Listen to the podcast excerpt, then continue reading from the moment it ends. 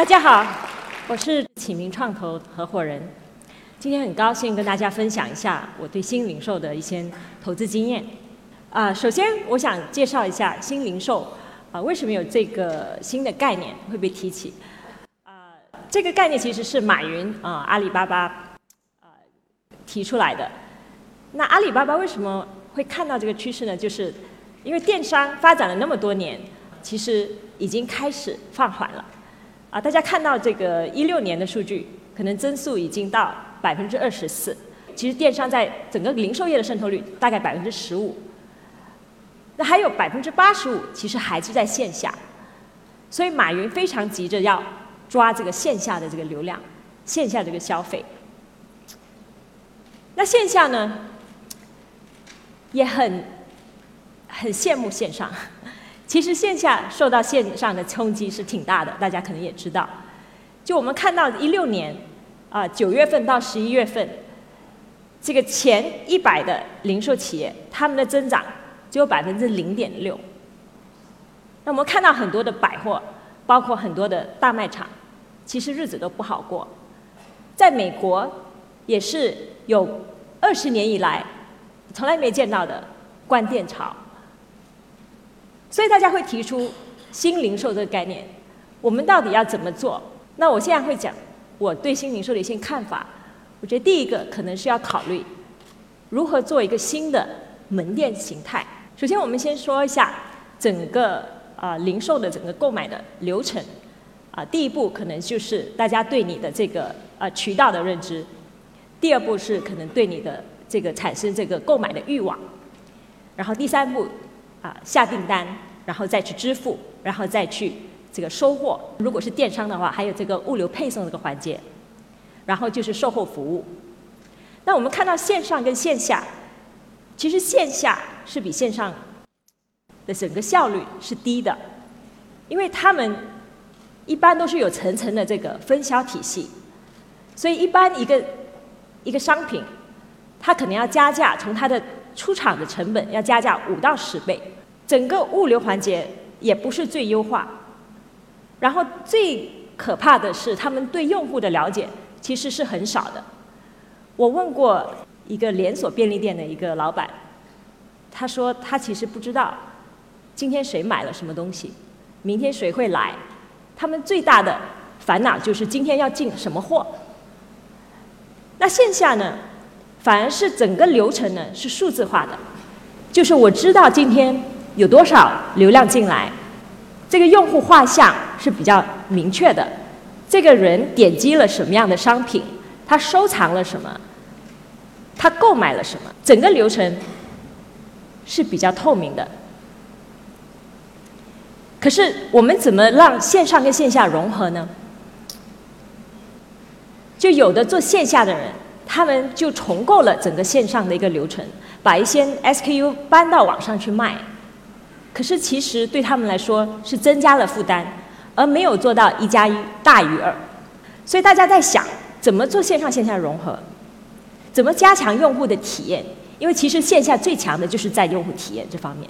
那我们看到，盒马生鲜做了一个挺好的突破。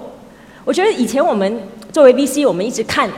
生鲜电商，我们一直都不敢投，多很多年大家都不敢碰生鲜电商。那原因是什么呢？它有两个特点，一个是损耗非常高，第二个就是它履约成本也非常高，就是你可能要建整个冷链物流体系才能够做好生鲜电商。那盒马它怎么做呢？它有两点我觉得蛮有意思，就是首先它有很大的这个海鲜这块，然后呢它的海鲜它会。定时的把损耗降低，就是他把他这个生鲜做成这个餐饮，那这块呢就把它成本降低。然后第二就是他把他的大店呢一部分是做这个电商的，把他的店呢变成一种前置仓，这样子的话，他做这个呃最后一公里的这个配送，他也不需要做用冷链物流，所以它降低了它的履约成本。所以我觉得盒马生鲜在这个整个生鲜。这块是蛮有竞争力的，它解决了以前电商生鲜电商不能做的事情。不过这个赛道它的投入很高，运营成本也比难度也比较大，其实也不是很适合投资人进入。我们再看一下新的啊技术，包括支付技术，大家有没有看到亚马逊的 Go？Amazon Go 其实是把这个技术推到更极端的啊一边来改造整个零售环节。它是一个没有人啊不用排队、不用结账，拿了就走的一个零售业态。你进门，你只要扫你的手机，让他知道你是谁。这个是扫你的亚马逊的 APP，所以他已经知道你在亚马逊上面啊有什么电商网购的行为。然后你在店里，你去选品，你拿好了你就走。这个是个非常有创新的啊一种购物行为。那他为什么会这么做呢？我觉得第一是亚马逊是在电商领域，它第一个做到 one click。就是一次点击就可以结账的电商巨头，所以当时他想把这个体验也复制到线下，那怎么做呢？就是这个 Take and Go。那背后的技术呢是什么？你可以看到啊，上面是有很多的这个摄像头，有很多的传感器，包括重量的传感器等等，就它可以辨别出不单单是商品，就是你拿了什么，还有就是谁拿了什么。就我们两个人如果在同一个货架。我们拿了一样东西，它可以辨别出是我拿的还是你拿的，所以我觉得技术可以帮助零售去把整个购物流程去数字化，然后对零售业有一些比较好的改造。我们看到的，嗯，可能的改造呢有几方面啊，首先就是我之前提到的这个需求的预测，就是你能不能够很有效的去预测今天。谁买了什么东西？明天还有多少人会买同样的东西？或者说我需不需要进新的商品？那它有这个技术方面有很多呃突破，不包括这个啊摄像头、传感器，现在的技术都比较便宜，包括云服务等等。呃，然后第二块就是仓储物流配送能不能能够再优化？比如说我可以看到有多少人把这个商品放在这个篮子里面，那我的。仓库那边是不是能够就自动去补货？另外就是在这个营销方面，就我能不能够通过呃 BI，就是这个软件分析、大数据分析跟 AI，就不断的学习，就是用户的需求，我能不能够看我推荐这个商品给这个用户，他是否很喜欢？比如说我们说现在年轻人很喜欢二次元，那如果是另外一个呃年轻人进来，我觉得他很有可能也会喜欢这个。二次元的这个包装，我能不能推荐给他一个二次二次元的手办等等？那下一个新，我觉得就是新的场景。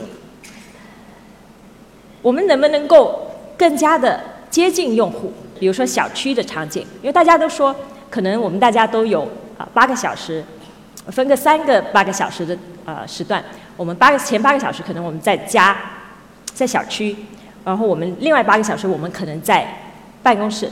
然后另外八个小时我们在睡觉，然后可能周末我们这个办公室的时间就花在商场，所以大家会不会去有没有去想去抓这小区的流量，包括这个办公室的流量，还有商场一些某一些位置，然后用一种新的扩扩张的模式，因为其实传统零售我们看到一个很大的问题就是，一是选址，一旦你选错了，这个商场不行。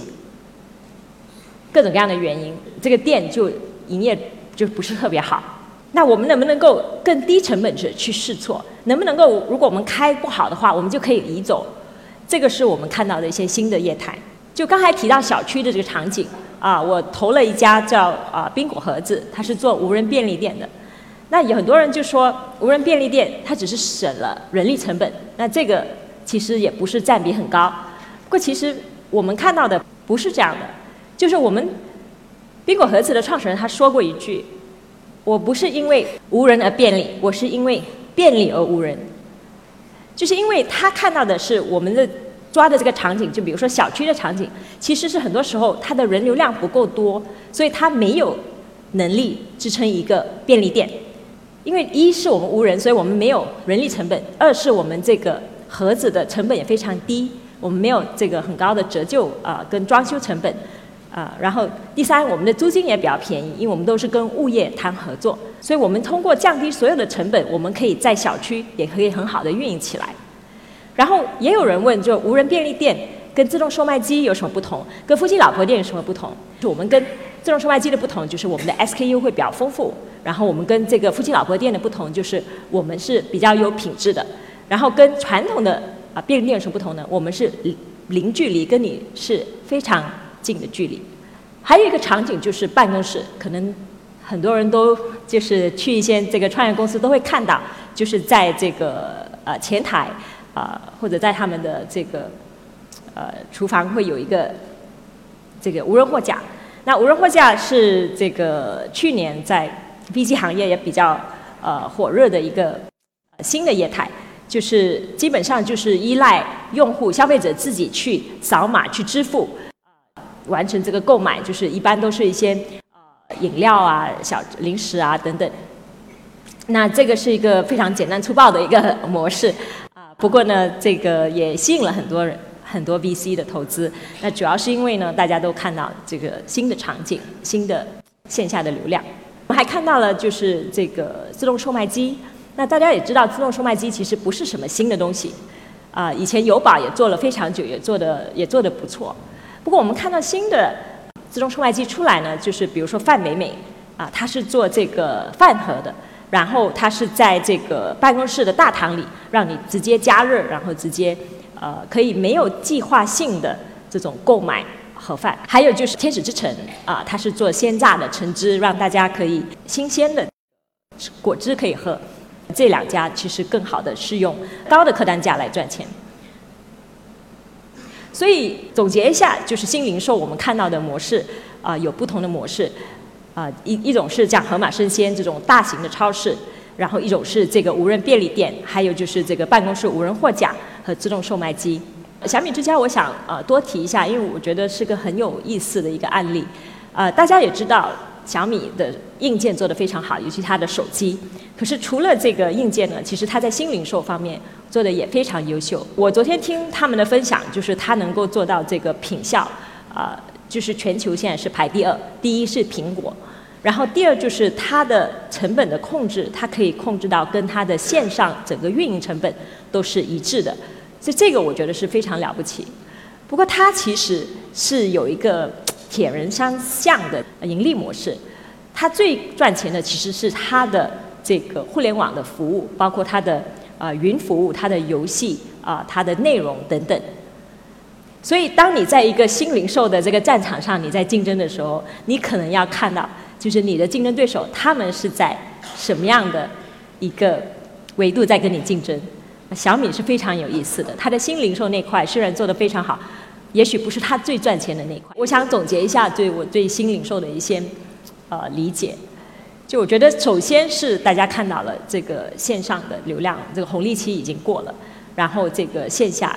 啊，这个是这个价值的洼地，不过怎么去挖，我觉得大家要想清楚。啊，我们可以利用技术，我们可以尝试这个新的场景，我们可以做一些这个加强这个线下体验的一个方式。可是这个领域还是要不断的探索。我觉得这个行业真的是太新了，大家都在都在探索。然后获客，大家现在就说一定要去线下，一定要去获客。不过线下获客只是第一步。我觉得更重要的要考虑如何去提高效率，如何去做更好的供应链，能不能够用利用这个人工智能去改变你的仓储、物流、配送等等。还有最后就是你要怎么做好用户体验，这个包括精准营销，包括让用户有一个呃无缝接的一个体验。最后我想说，就是有人问我，就是嗯，宾果盒子会不会这个？因为无人而取代很多呃收银员的这个工作，就是让很多人失业。